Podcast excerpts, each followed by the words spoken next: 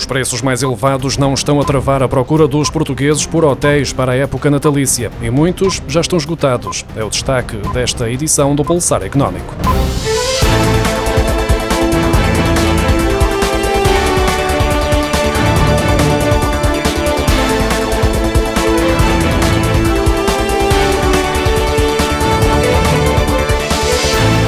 Muitos portugueses estão em contagem decrescente para o Natal e para a passagem de ano. Há quem opte por ficar em casa e quem prefira aproveitar esta quadra noutra zona do país. Apesar das previsões sobre o cenário económico no próximo ano e dos preços mais elevados, não se notam quebras na procura de unidades hoteleiras. Pelo contrário, uma vez que há hotéis que já se encontram lotados. O Norte, a Serra da Estrela e o Algarve são as regiões que têm registado uma maior procura. O turismo do Porto e do Norte de Portugal indica que a lotação encontra-se na ordem dos 70% para a passagem de ano e 50% para o Natal. Na Serra da Estrela há unidades hoteleiras já esgotadas e outras com poucas vagas disponíveis. O Algarve, que tem uma procura de turistas estrangeiros na ordem dos 75% durante o ano, na época do Ano Novo e do Natal, são esperados muitos portugueses. A Madeira é uma das regiões preferidas para a passagem de ano, estando previstos 1.227 voos em dezembro para a região, um aumento de 48% face ao mesmo período do ano passado taxa de carbono sobre as viagens de avião cobrada pelas companhias aéreas já rendeu quase 42 milhões de euros em cerca de 15 meses, de acordo com os dados da Autoridade Nacional da Aviação Civil. Em causa está uma taxa de 2 euros cobrada a cada passageiro do transporte aéreo, transferida pelas transportadoras para o regulador da aviação civil. Esta cobrança começou a ser feita a 1 de julho do ano passado. Do montante total já arrecadado, quase 40 milhões e 700 mil euros foram entregues pela Autoridade Nacional da Aviação Civil ao Fundo Ambiental. A cobrança desta taxa vai passar a ser mais alargada devido à aprovação de uma proposta do PAN no Orçamento do Estado para 2023, passando a incidir também sobre jatos privados.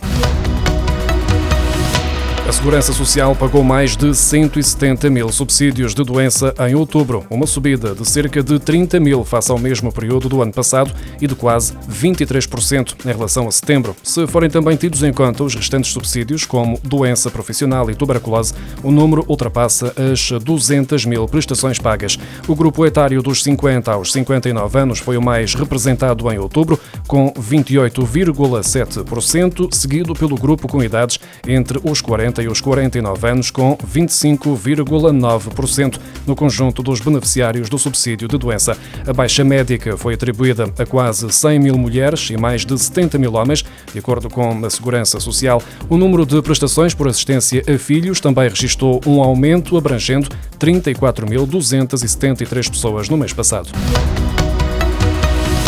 A Provar, a Associação Nacional de Restauração, teme que a ausência de medidas específicas de apoio ao setor se traduza em milhares de encerramentos e dezenas de milhares de desempregados.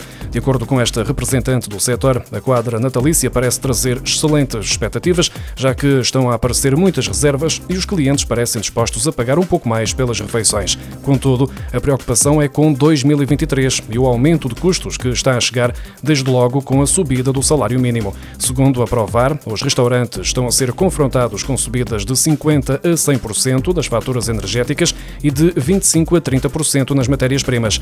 Os custos com pessoal também estão a aumentar, já que a falta de recursos humanos está a obrigar a atualizar salários e a dar outras regalias para reter trabalhadores. O setor é constituído por cerca de 90 mil empresas, muitas delas em nome individual e que dão emprego a perto de meio milhão de pessoas. Números que estão em causa se não forem tomadas medidas para minimizar os aumentos generalizados a partir de janeiro, como afirma a associação.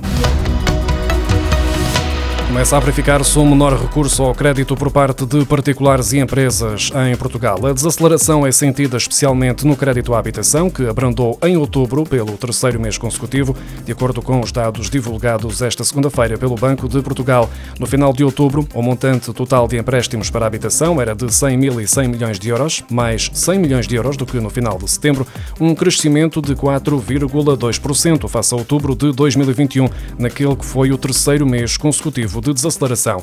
Os empréstimos ao consumo também abrandaram, ao totalizar 20.700 milhões de euros no mês passado, mais 6% relativamente a outubro de 2021.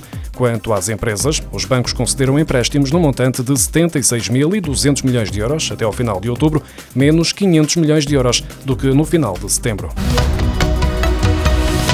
Os consumidores que tenham contratos de crédito para aquisição ou construção de habitação própria permanente até 300 mil euros já podem renegociar o contrato com os bancos sem custos. A nova regra que estabelece que não podem ser cobradas comissões pela renegociação de contratos, nem pode ser agravada a taxa de juro aos clientes, integra o pacote de medidas criado pelo governo para mitigar o impacto da subida expressiva das taxas Euribor nos orçamentos das famílias portuguesas. As medidas que vão estar em vigor até dezembro do próximo ano aplicam aplicam-se a clientes com créditos à habitação até 300 mil euros que registrem um agravamento significativo da taxa de esforço ou de uma taxa de esforço significativa em resultado da variação do indexante de referência a 3, 6 ou 12 meses. A taxa de esforço corresponde ao rácio entre o montante da prestação mensal calculada com todos os empréstimos do cliente e os seus rendimentos mensais.